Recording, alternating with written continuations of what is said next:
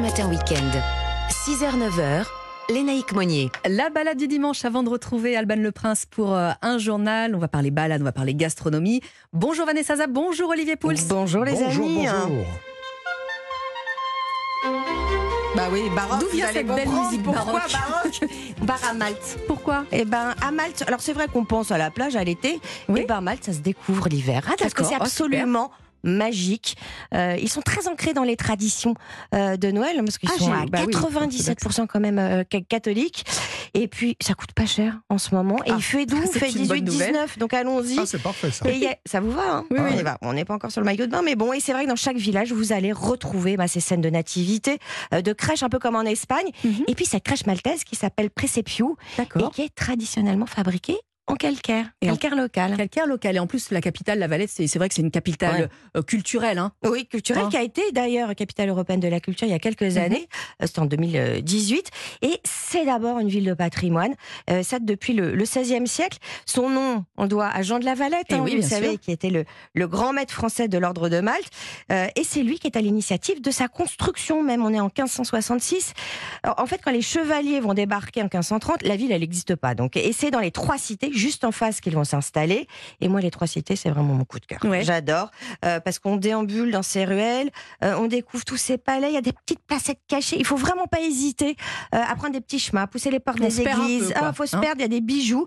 Puis ce qui est chouette, c'est que pour passer d'une euh, cité à l'autre, eh ben, on en prend des loudzous. Euh, Qu'est-ce que c'est c'est que des ça petites embarcations en bois toutes colorées. D'accord. Et à la proue, vous savez, il y a un œil, un œil phénicien. Ah oui, voilà. contre Et- le mauvais œil, justement. Exactement, voilà. Mon incontournable hein, dans ces trois cités, c'est c'est Vittoriosa, qu'on appelle aussi Birgu, avec son fort euh, Sant'Angelo. Et vous nous conseillez d'autres euh, d'autres lieux sur l'île Alors, Mdina, c'est l'ancienne capitale euh, qui est entourée de remparts. Elle a beaucoup de cachets, puis c'est surtout que c'est une ville de savoir-faire. Et alors, toutes les boules de verre que vous allez voir justement sur les sapins sur toute l'île, Ah elles viennent de Mdina. Vous Faut pouvez pas avoir les, de les chat, voir. hein, je dis ça au passage. Faut pas Ouais. avoir des boules en verre. hein. On sent l'expérience. Et puis évidemment, il y a l'île de Gozo. C'est la petite sœur de Malte. Ah oui, elle est Elle, belle. elle celle-ci. est trois fois plus petite, donc vous, vous voyez à, à- à ce que je veux dire, les naïques. Donc elle est beaucoup plus rurale, elle est préservée.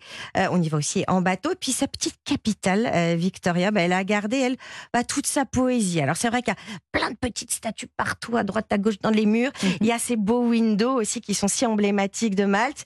Et l'ambiance est particulière à Noël, puisqu'il y a même une crèche vivante, Bethléem, euh, reconstituée. Et ça, c'est à Ansilem. Euh, très belle. Faites un petit tour en tuk-tuk, c'est sympa. En tuk-tuk, Et- et j'adore. on, se, on se loge où À la Casa Roca Piccola, ça c'est à La Valette. C'est une chambre d'hôte qui est située dans un euh, des paliers, euh, des palais, pardon, des paliers, ça va pas du tout, Vanessa. un palais des chevaliers de, de Malte.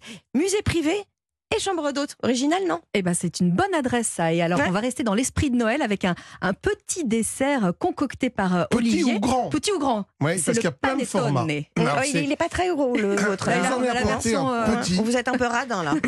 Mais on n'est que trois en même temps. C'est vrai. Alors, le panettone, ça, c'est évidemment, c'est un, un dessert très à la mode, euh, dessert de Ah ouais, on va Noël. partout.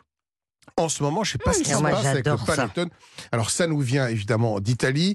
Les origines seraient milanaises. Moi, j'aime bien les petites histoires un peu Ah bah oui, improbables. on sait bien. Alors, Allez-y. panettone qui pourrait venir de Alors.